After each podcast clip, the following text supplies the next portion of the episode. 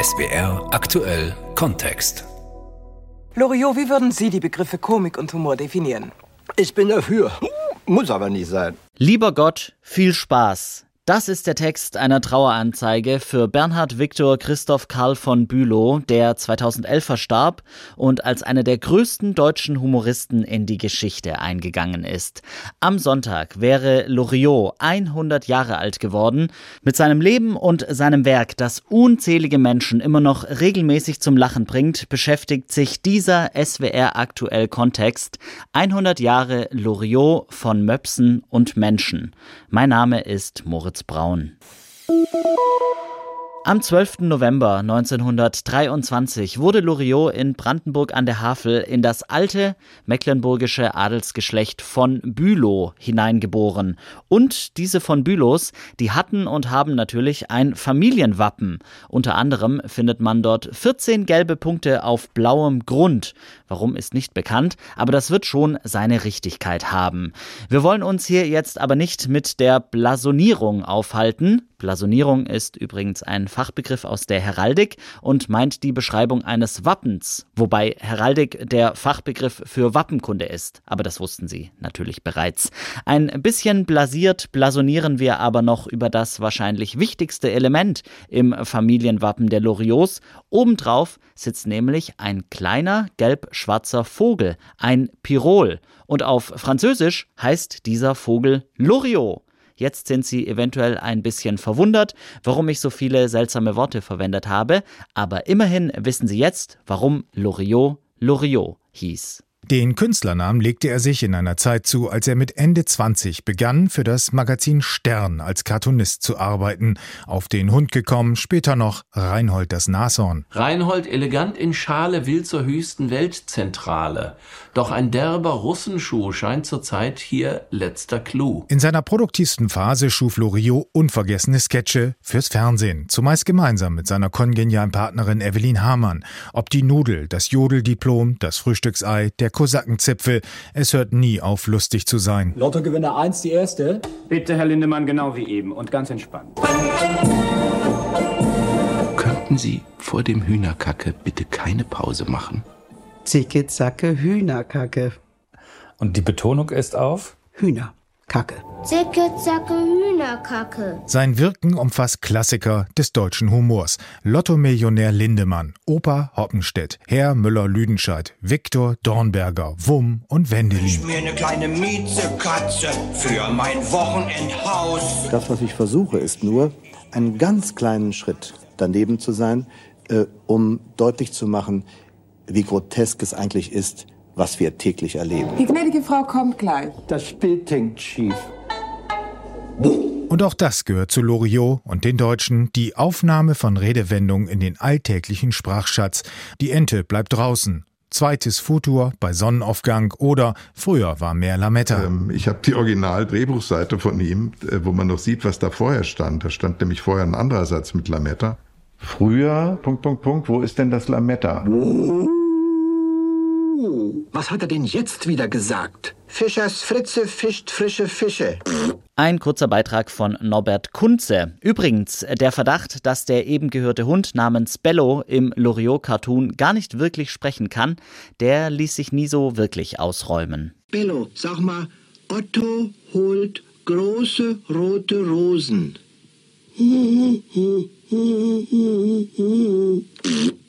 Man muss schon sehr genau hinhören. Jetzt bringen wir hier aber mal ein bisschen Struktur rein und beleuchten nüchtern und humorlos den Lebenslauf Loriots. Der Vater Johann Albrecht Wilhelm, preußischer Polizeioffizier, die Mutter Charlotte Mathilde Mutter.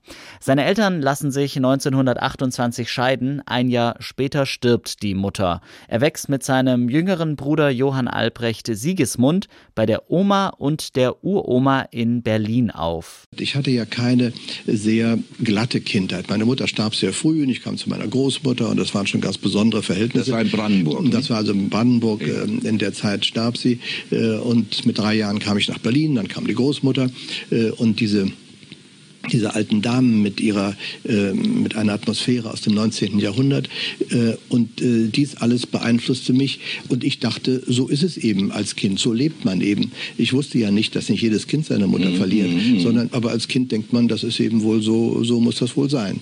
Hat die Kindheit dadurch eine gewisse Erinnerung von Kälte oder nicht? Äh, gar nicht von Kälte, weil eine Großmutter wahrscheinlich sogar wärmer ja, sein kann als ja, eine Mutter. Ja. Das nicht. Ein kurzer Ausschnitt aus einem Gespräch des damals 70-jährigen zehnjährigen Loriot mit dem Journalisten Helmut Karasek. Zurück zum jungen Loriot. Der Vater zieht 1938 nach Stuttgart und die Familie muss mit. Auch Loriot. Der Beitrag von Verena Neuhausen. Ein bisschen ist in Stuttgart geblieben von der Loriotschen Lebensphilosophie, wenn man sich rund um seine frühere Wohnung am Eugensplatz umhört. Ein Leben ohne Mops ist möglich, aber sinnlos. Als schwäbischer Brotler verkleidet führt Hans Raub Schweizer Touristen immer in den Stuttgarter Osten zu der Mops-Statue. Er hat in Stuttgart gewohnt und zwar hier oben in der letzten Etage. Der Besuch aus der Schweiz versichert, Loriot kennt auch jenseits der Grenze jeder. Es ist nicht nur Spaß, es ist ja immer auch noch ein Hintergedanke dabei. Und irgendwie kommt auch in Stuttgart jeder ins Schmunzeln, wenn man nach Loriot fragt ausgelöst von Erinnerungen. Atomkraftwerk zu Weihnachten und Weihnachten war sowieso früher mehr Lametta. Die Ente bleibt draußen. Das Bild hängt schief. Der Papst eröffnet eine Herrenboutique in Wuppertal. Mit Thomas von Bülow, einem Großneffen von Loriot, lebt heute noch einer seiner Verwandten in Stuttgart. Und oft wird er nach der Hundeleidenschaft seines berühmten Familienmitglieds gefragt. Also er ist ein großer Menschenliebhaber, die Hunde haben natürlich eine große Rolle gespielt, aber im Prinzip, weil er ein bisschen auch hier überspitzt dargestellt hat, Hunde sind die besseren Menschen. Der verrät, dass Loriot auch bei den Bülow-Familientreffen genauso war, wie wir ihn alle kennen. Er ist immer ansprechbar gewesen und hat mit sehr viel Charme und warmherzigem Blick dann auch mal ganz schnell eine Karikatur gefertigt von dem Gegenüber, und ist äh, dadurch ein äh, familienverbindendes Lied gewesen. Auf jeden Fall ist er ausgesprochen familienfreundlich gewesen und immer an der Familie interessiert, bis ins hohe Alter. Und so feiert ihn die Familie an seinem Geburtstag bei einer großen Loriot-Ausstellung in Frankfurt. Und auch in Stuttgart wird gefeiert und die Gedanken wandern zu dem, was von Loriot bleibt. Eine ganz subtile Form von Humor, die man eigentlich den Deutschen immer nicht zugetraut hat. Eigentlich eher so was Englisches, ähm, so, so dieser Gentleman-Humor. Ich habe das als Jugendlicher sehr viel geguckt. Also sowohl die Sketche als auch die Filme. Wo die bürgerliche Gesellschaft verhohnepiepelt wird. Toller Mann gewesen, ja. Stuttgarterinnen und Stuttgarter über Loriot, dessen Vorliebe für Möpse sich rund um den Eugensplatz niedergeschlagen hat. Die dort ansässige Eisdiele verkauft ein Mops-Eis, wobei M, O, P und S für Mandarine, Orange, Passionsfrucht und Sanddorn stehen. Köstlich. Wahrscheinlich. Ich hab's noch nie probiert. Zurück zum Leben Loriots. In Stuttgart besucht er das Eberhard-Ludwigs-Gymnasium und er verdient sein erstes Geld als Statist an Staatsoper und Schauspielhaus. Nach der Schule schlägt die Familientradition durch. Er beginnt eine Offizierslaufbahn und wird Kompaniechef in einer Panzerdivision. Im Zweiten Weltkrieg kämpft er in Russland an der Ostfront. Im Militärarchiv des Bundesarchivs befindet sich Loriots Personalakte mitsamt Beurteilung durch Vorgesetzte. Der damals 19-Jährige wird als geistig beweglich bezeichnet. Außerdem habe er eine ausgesprochene mimische und darstellerische Begabung. Wenig überraschend. Etwas unerwartet vielleicht die militärische Einschätzung Loriots. Er habe eine klare und durchdachte Befehlsgebung und ein straffes Auftreten vor der Front. Ebenfalls bemerkenswert, in seiner Offizierspersonalakte fehlt eine Floskel, die sich laut Militärarchiv sonst in jeder dieser Akten finden lässt. Es sind Aussagen wie steht auf dem Boden des Nationalsozialismus oder überzeugter Nationalsozialist. Thomas Menzel vom Bundesarchiv Militärarchiv in Freiburg schreibt dazu Es handelt sich bei derartigen Formulierungen in Personalakten zweifellos in sehr vielen Fällen um Gefälligkeitseinschätzungen der beurteilenden Vorgesetzten, die vergeben wurden, sofern dem nichts entgegenstand. Das entsprechende Fehlen in der Personalakte des jungen Bernhard Viktor von Bülow macht zumindest eines auf die denkbar überzeugendste Art deutlich. In der Wahrnehmung seiner Vorgesetzten war dieser junge Panzergrenadieroffizier alles, aber ganz sicher kein Nationalsozialist. Ein kritischer Querkopf, ein Unterhalter, manchmal taktlos, dennoch ein guter Offizier, auch straff im Auftreten. Aber zur routinemäßigen Feststellung steht auf dem Boden des Nationalsozialismus konnte man sich nicht durchringen. Nach dem Krieg studiert er Malerei und Grafik an der Kunstakademie in Hamburg. Ins Berufsleben startet er als Cartoonist für das Hamburger Magazin Die Straße. Danach zeichnet er für den Stern und die Zeitschrift Quick. Für den Stern liefert Loriot eine Comicreihe Auf den Hund gekommen. Darin dreht er den Hundemenschenspieß um. Ein sehr großer Hund führt einen kleinen Mann an der Leine. Dieser pinkelt an einen Baum. Spießbürger Deutschland schreibt Beschwerdebriefe an den Stern. Der damalige Chefredakteur Henry Nannen schmeißt ihn raus. Zitat, ich will den Kerl nie wieder im Stern sehen.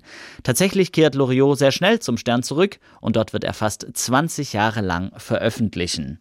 Heute ist Loriot aber natürlich vor allem für seine Sketche bekannt. So richtig los geht's damit 1967 als Moderator der Fernsehsendung Cartoon beim Süddeutschen Rundfunk. Hier tritt er auch als Autor auf und baut irgendwann Sketche ein, in denen er die Hauptrolle spielt. Ob gezeichnet oder geschauspielert, seine Beobachtungsgabe und sein präziser Blick für das Absurde im Alltäglichen sind legendär und funktionieren auch Jahrzehnte später noch.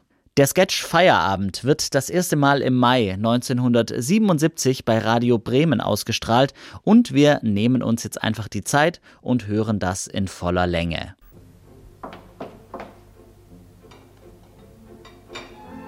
Hermann? Ja? Was machst du da? Nichts. Nichts? Wieso nichts? Ich mache nichts. Gar nichts? Nein. Überhaupt nichts? Nein, ich sitze hier. Du sitzt da? Ja. Aber irgendwas machst du doch. Nein. Denkst du irgendwas? Nichts Besonderes. Es könnte ja nicht schaden, wenn du mal etwas spazieren gingest. Nein, nein. Ich bringe dir deinen Mantel. Nein, danke. Aber es ist zu kalt ohne Mantel. Ich gehe ja nicht spazieren. Aber eben wolltest du doch noch. Nein, du wolltest, dass ich spazieren gehe. Ich? Mir ist es doch völlig egal, ob du spazieren gehst. Gut. Ich meine nur, es könnte dir nicht schaden, wenn du mal spazieren gehen würdest. Nein, schaden könnte es nicht. Also was willst du denn nun? Ich möchte hier sitzen. Du kannst ein ja wahnsinnig machen. Ach. Erst willst du spazieren gehen, dann wieder nicht. Dann soll ich deinen Mantel holen, dann wieder nicht. Was denn nun? Ich möchte hier sitzen. Und jetzt möchtest du plötzlich da sitzen? Gar nicht plötzlich. Ich wollte immer nur hier sitzen. Sitzen? Ich möchte hier sitzen und mich entspannen. Wenn du dich wirklich entspannen wolltest, würdest du nicht dauernd auf mich einreden. Ich sag ja nichts mehr. Jetzt hättest du doch mal Zeit, irgendwas zu tun, was dir Spaß macht. Ja.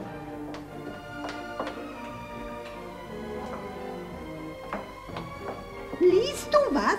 Im Moment nicht. Dann lies doch mal was.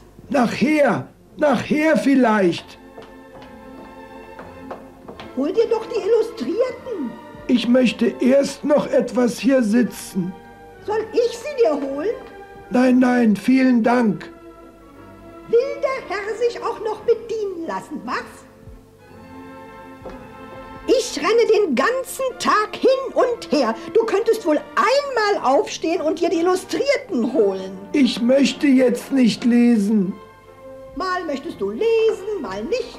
Ich möchte einfach hier sitzen. Du kannst doch tun, was dir Spaß macht. Das tue ich ja. Dann quengel doch nicht dauernd so rum. Hermann?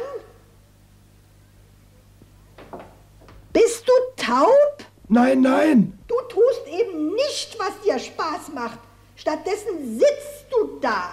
Ich sitze hier, weil es mir Spaß macht. Sei doch nicht gleich so aggressiv. Ich bin doch nicht aggressiv. Warum schreist du mich dann so an? Ich schreie dich nicht an! Loriots eigene Ehe darf man sich durchaus harmonischer vorstellen. Schließlich sind er und Rosemarie Schlumbohm, genannt Romy, von 1951 bis zu seinem Tod 60 Jahre lang verheiratet. Die meiste Zeit davon wohnen sie in Ammerland am Starnberger See. Zwei Töchter bekommen die beiden, Bettina und Susanne. Sein Privatleben hält Loriot aber großteils aus der Öffentlichkeit. Mit die wichtigsten Menschen in seinem Berufsleben sind der Verleger Daniel Kehl, Gründer des Diogenes Verlags, bei dem er lebenslang fast ausschließlich publiziert, und natürlich die Schauspielerin Evelyn Hamann, die fast 30 Jahre an seiner Seite in Sketchen und Filmen auftritt. 1987 wird sie gemeinsam mit Loriot vom Sender Freies Berlin interviewt. Äh, Herr von Bülow erzählt ja immer so viel äh, Kalkuliertes. Das heißt, er denkt sich das sehr genau aus, wie er seine Witze konstruiert, wie die Gags ankommen sollen. Ist er denn privat äh, ein ganz trockener, dröger Mensch? Was soll sie darauf antworten? Was soll das arme Kind darauf sagen? Nee, man, man also, möchte dann ein bisschen was wissen vom Privatmenschen. Ach was, das wollen Sie wissen, wie indiskret. Nein, aber ich will Ihnen sagen, also in der Arbeit, äh, das habe ich vorhin schon versucht zu beschreiben, ist es eine wunderbare, präzise und äh, genaue Arbeit und äh, ja, ansonsten habe ich freudig gelacht und ich glaube, das beschreibt wohl genug. Ihre unzähligen Rollen aufzuzählen sprengt jeden Rahmen. Frau Hoppenstedt dürfte jedoch ihr Meisterstück gewesen sein. Meine Herren, nicht nur der Mann hat das Recht auf eine sinnvolle Tätigkeit. Auch ich als Frau habe Anspruch darauf, ein Glied zu sein in der Gesellschaft. Ein selbstständiges Glied das auf eigenen Füßen steht. Ein eigenes Glied. Wohlsein. Die Absurditäten zwischenmenschlicher Kommunikation hat Loriot sein Leben lang seziert und in köstlichen kleinen Happen seinem Publikum serviert, wie im Film Papa Ante Pottas von 1991, in dem Vater und Sohn am Essenstisch einfach mal ganz entspannt über alles plaudern. Du, ähm, die junge Dame, die du da neulich, ähm, ist das deine, ist das, äh, ist die aus deiner Klasse? Mhm. Und äh, wenn ihr, also wenn ihr zusammen seid, wie, äh, wie ist das, wenn ihr so, äh, sieh mal, ähm, deine Mutter und ich, wir sind ja auch nicht von Natur aus alt, also alt auf die Welt gekommen. Ähm, das Wichtigste ist, dass man ähm, gerade wenn man jung ist, da ist der Körper, äh, das ist ganz natürlich, äh, also das Körperliche meine ich. Äh, Männer sind, äh, und Frauen auch, äh, überleg dir das mal. Gerade weil ich es gut mit dir meine. Haben wir uns verstanden? Hm. Schön, dass du mal ganz offen über alles gesprochen hast. Diesen Sonntag wäre der Ausnahmekünstler Loriot 100 Jahre alt geworden. Seine Sketche und geflügelten Worte bleiben hoffentlich noch ein paar Generationen erhalten. In der ARD Audiothek und in der ARD Mediathek finden Sie noch ganz viel mehr Tolles zu hören und zu sehen über und mit Loriot. Das war der SWR aktuell Kontext 100 Jahre Loriot von Möpsen und Menschen.